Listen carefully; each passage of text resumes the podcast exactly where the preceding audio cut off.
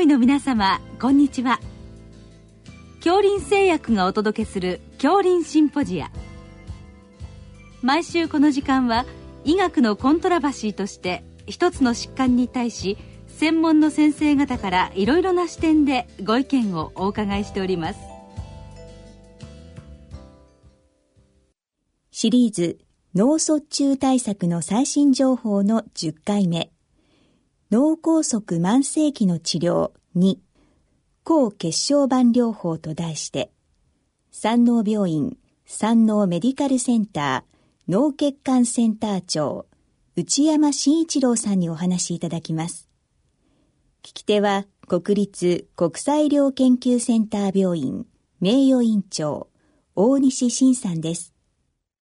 内山先生、本日あの脳梗塞慢性期の治療として、まあ、抗血小板療法ですかね、はい、それについていろいろ教えていただきたいと思いますので、はい、よろしくお願いいたします。よろしくお願いいたします。まずはじめに、まあ、脳梗塞の慢性期の再発予防に関しては、まあ、どのような管理をしたらよろしいでしょうか？ね、あの再発予防の原則としましては、あの日本柱があると思います。はい、で、そのうちの一つが危険死の管理で、はい、で、それとともに抗血栓療法がもう一つの柱になります。うん、つまり危険死、脳梗塞の危険死といいますと、えー、高血圧、はい、糖尿病、脂質異常、心房細動、喫煙、えー、大量飲酒、メタボ、えー、CKD がありますけれども、えー、これらについて厳格な管理を行うとともに、うん、あの抗血栓療法、まあ、脳梗塞は脳動脈の血栓による閉塞が原因ですので、うん、抗血栓療法も同時に行わなければいけないというのがポイントになると思います。わかりました。それでは次に心原性脳梗塞がまあ重要かと思いますけれども、はい、その治療に関してまあ適用とかですね教えていただけますでしょうか？そうですね。あのこの抗血栓療法は脳梗塞の病形によって、はい、えー、使い分けが必要だというのがポイントになると思います。うん、つまりあの心原性の脳梗塞まあ、具体的には心房細動を伴う脳梗塞と言い換えてもいいと思いますけれども、はい、あのこれにはあの左心房にできる血栓は血小板血栓ではなくて、フィブリン血栓ですので、あの抗凝固療法の適用になるということになります。はい、で、まあ、長い間ワーファリンが使われてきましたけれども、えーえー、まあ、最近ではあの直接作用型の、えー、経口抗凝固薬、ドアックとかノアックと言ってますけれども、えー、それらが使われるようになりました。うん、で、それに対しまして、非心原性の脳梗塞、はい、まあ、具体的にはですね、えー、アテローム血栓性脳梗塞、ラクナ梗塞、はい、そして原皮無の脳梗塞を含めて、えー、これらは動脈にできる血栓が原因と考えられますので、うん。まあ、あの血小板血栓をターゲットにした抗血小板療法の適用になるということ、ね、えー、いうことがあの重要だと思います。はい今お話の出ましたあの抗血小板療法ですが、はい、具体的には抗血小板薬にはまあどういったものがあるんでしょうか？そうですね、はい、日本で主に使われていますのは3つありまして、はい、アスピリンとクロピドグレルとシロフタゾールです、まあ、実際にはチクロピジンというお薬もありますけれどもこれはあの、まあ、副作用が問題となりまして、うんまあ、新しいクロピドグレルという第二世代の ADPGO 体阻害薬が出ましたので、まあ、新規に処方されるということはほとんどないと思います。ですから、まあ、このアスピリン、クロピドグレル、それからシロスタゾールの3種類が主に使われているのが現状だと思います。それではその一つずつちょっと詳しくお伺いしたいんですが、まずそのアスピリンに関して少しご説明いただけますでしょうか？そうですね。まあ、アスピリンというのは非常に安価なお薬でありまして、はい、まあ、世界的に最も広く、うん、あの使われている薬剤だと思いますけれども、あの、プラスエボと比べて、うん、えー、まあ、急性期には非常に再発予防効果が高いんですけれども、うん、ええー、3ヶ月を過ぎるとですね、再発予防効果があまり期待できなくなってしまうというエビデンスもありまして、そまあ、そこが問題になると思います。うん、まあ、作用基準としましては、あの、COX-1 という酵素を阻害することによって、トロンボキサン A2 というえーまあ、プロスタグランジンの代謝物質ですけれども血小板凝集作用のあるトロンボキサン A2 を阻害することによって抗血小板、うん、作用を発揮するという薬剤です、まあ、最も広い長い歴史がありますしそ、ね,、れから、まあ、非常に豊富なエビデンスがあるという薬剤で、まあ、世界的に一番評価されているお薬だと思いますけれども、まあ、副作用としましては、消化管粘膜障害がありますので、まあ、消化管の糜爛や潰瘍や出血ということが問題になりますし、またあのアスピリン喘息っていうあの、はい、疾患も知られてますので、うん、まあ、気管支喘息のある方には使いにくいということが言えると思います。まあ、かなり長期間内服されてい。る患者さんも多いと思いますけど、はい、ね、このあたりは今後どういうふうに考え方が変わっていくそうですね。えー、まあ、あの、消化管障害のですね、えー、ハイリスクの患者さんには、えー、あの、プロトンポンプ阻害薬を併用するということが、まあ、あの、推奨されていますけど、まだ十分に普及していない面もあると思いますので、まあ、そうすれば、あの、消化管出血のリスクは減らせると思うんですけどね。わかりました。それでは次にあのクロピドグレールですね。これについてあの詳しく教えていただけますでしょうか？はい、えっ、ー、とクロピドグレールはですね、はい、アテローム血栓症の患者さんにおいてはアスピリンよりもやや有効ですけれども、日本人ではあのクロピドグレールレジスタンスという薬剤抵抗性が問題となりまして、これにはあの、まあ、あのクロピドグレールの採用基準としましては ADP 受容体の P2Y12 という、うん、えー、ADP の受容体を阻害することによって、うん、えー、ADP 依存性の血小板凝集を特異的に阻害するという作用があるわけですけれども、この ADP 受容体の阻害に関しましてはあの、SIP2C19 の遺伝子多形が関与しておりまして、その効果に、まあ、相違があるということが知られています。で、この SIP2C19 のスター2とかスター3っていう多形のキャリアが日本人ではですね、まあ、アジア人もそうなんですけども、欧米人よりも多いということが知られていますので、せっかく投与してもですね、あの、クロピドグレルっていうのは、あの、肝臓で活性代謝物に変換されて初めて、えー、血小板凝集抑制作用を発揮する薬剤ですので、その変換が行われにくいという面がありますので、まあ、あの、その点が問題になると思います。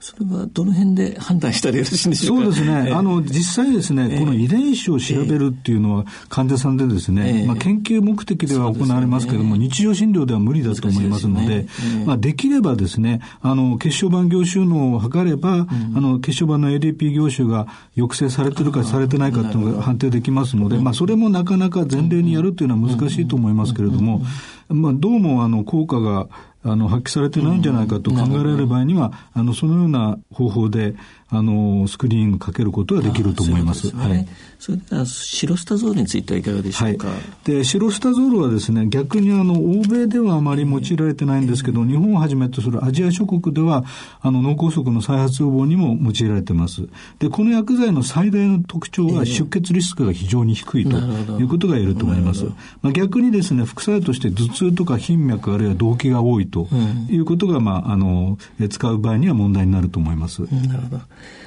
それではあのハイリスクの脳梗塞の方に関するまあいろんな治療に関してはいかがでしょうか？そうですね。えー、まあまずあのハイリスクの脳梗塞っていうのはどういう患者さんが、はい、あのあるかって言いますと、まずあの急性期の脳梗塞の患者さんは非常に強い血小板の活性化が起こってますので、はい、再発リスクが非常に高いということが言えますし、うん、それから頸動脈とか脳内動脈の狭窄のある患者さんですね。うん、それから頸動脈狭窄に対して内膜剥離術とか、ステントリュッチ術を行っている患者さん、うん、それから多数の危険因子例えばの高血圧糖尿病高脂血症と多数合併している患者さんですね、うん、それから一剤の高血小板薬で再発を起こしてしまった患者さん。これらがあのハイリスクになると思いますので、うん、こういう患者さんにはあの抗血小板薬の2剤併用療法が推奨されています。ただ、あの、やはりあの、併用しますと、あの単剤療法の約2倍大出血が起こりやすいというなデータがありますし、まあ、この頻度はワーファリンと同等と言われてますので、そのやっぱりリスクベネフィットバランスを考えて、あの適用を考慮する必要があるということは言えると思います。出血はやはり消化管出血が多いんでしょうか？あの二大出血は消化管出血、もう一つは頭蓋内出血ですね。これはより重篤になりますので、十分に注意しなければいけないと思います。そうですね。はい、まあ、そうしますと、その併用療法について、まあ、例えばアスピリンとクロピドグレルですかね。そうですね。について少し詳しく教えていただけますか、はい、これはあの急性肝症候群でも行われている併用療法だと思いますけれども、えー、まあ、あの現在までにエビデンスがあるのはアスピリンとクロピドグレルの併用療法ですけれども、えー、まあ、これをですねあのどのくらいまで有効かっていうことを解析したデータもあるんですけれども、うん、急性期には確かに有効なんですけれども、うん、まあ、3週間を過ぎた場合にはですね、うん、その再発予防効果もあの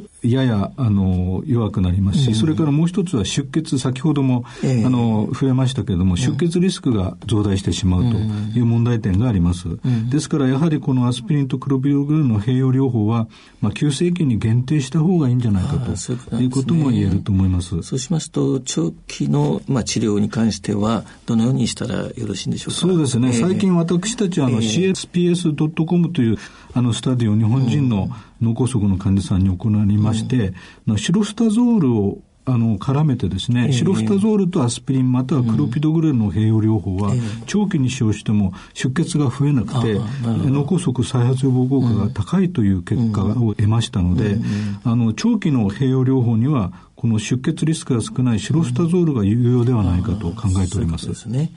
まあ、高血小板療法をいろいろお話伺いましたけれども、やはり血圧管理が重要ってことそうですね。血圧管理、えー、特にあの頭蓋内出血を回避するためには、うん、あの血圧を厳格に管理する必要があると、少なくとも130、80ミリメーター水銀中未満の血圧を、うん、まあ、年齢を問わず維持する必要があるということが、えー、推奨されています。はい。ということですね。はい、まあ、今日お伺いした、まあ、いろんな治療法ですけども、まあ、かなり長期に わたって、障害必要だと思うんですけど、はい、これはもうかなり長いこと使っていくものなんでしそうですね。あの、えー、原則としてですね、えー、あの、重篤な副作用が発生しない限りは、うん、あの、脳梗塞の最大の危険種は加齢ですので、うん、年齢が高くなるほどリスクが高くなるわけですから、途中でやめていいというですね、うん、あの、理論は成り立たないということになりますので、まあ、パーマネントに継続すべきであると。で途中でやめると逆に再発リスクが高まるというエビデンスもありますので、やはりあの、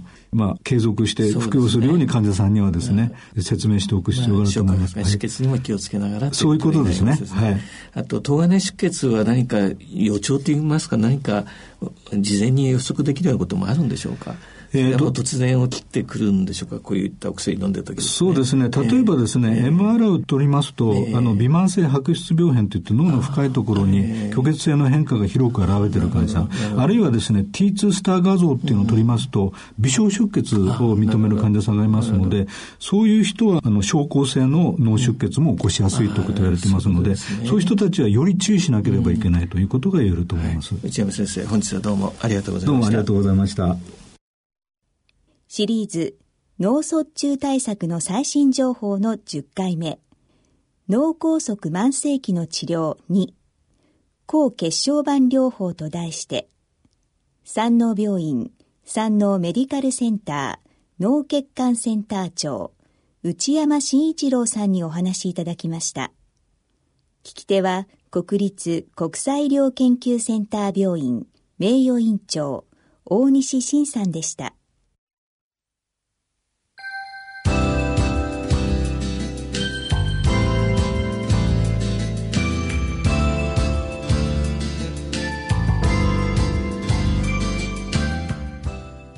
それでは恐林製薬がお送りしました恐林シンポジア